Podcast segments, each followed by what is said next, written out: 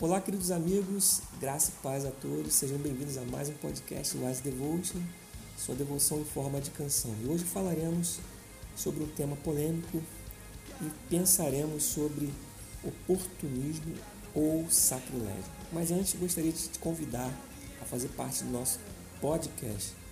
Como?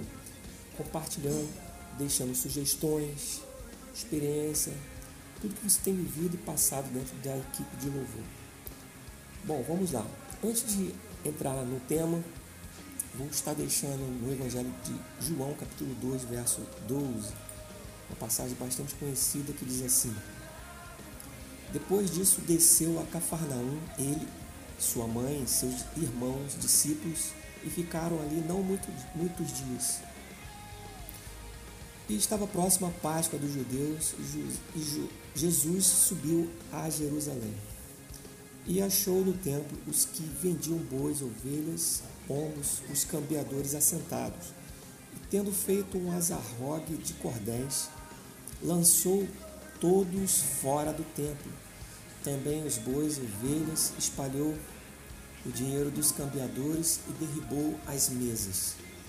Azorrague aqui de cordéis é, é tipificado como se fosse um, um chicote, ok? Seguindo, e disse aos que vendiam pombos: Tirai daqui estes, e não façais da casa do meu pai casa de venda. E os seus discípulos, seus discípulos lembraram-se do que está escrito: O zelo da tua casa me devorou.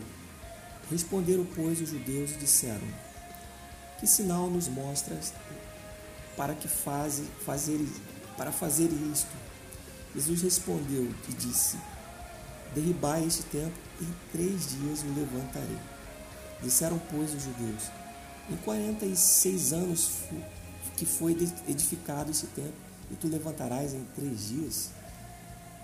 Mas ele falava do templo do corpo. Bom, eu vou deixar somente aí.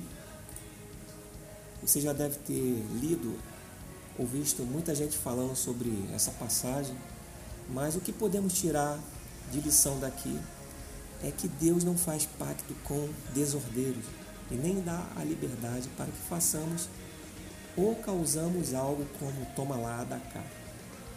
Já se foi o tempo que as pessoas fizessem por amor à obra de Deus, ainda mais no, tempo, no dentro do setor mais visado que é a música. Mas afinal de contas, o que eu apresento a Deus?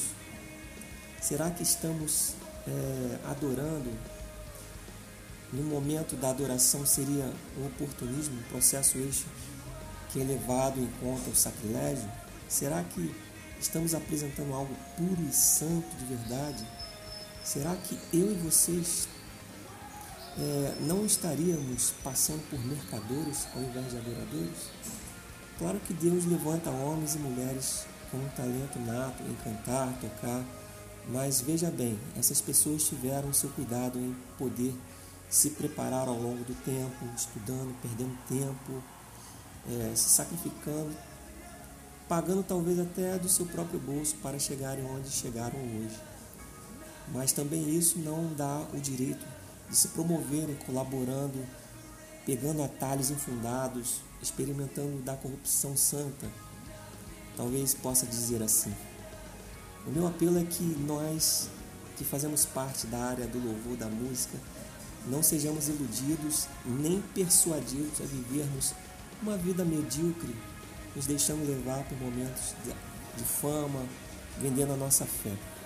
Sejamos sim espelho para uma nova geração onde levantemos mãos santas e consagradas para a mais perfeita adoração. Bom, se você gostou, entre em contato, convide seus amigos, seja um agente abençoador desse projeto e não se esqueça: tudo que tem fôlego, louve ao Senhor.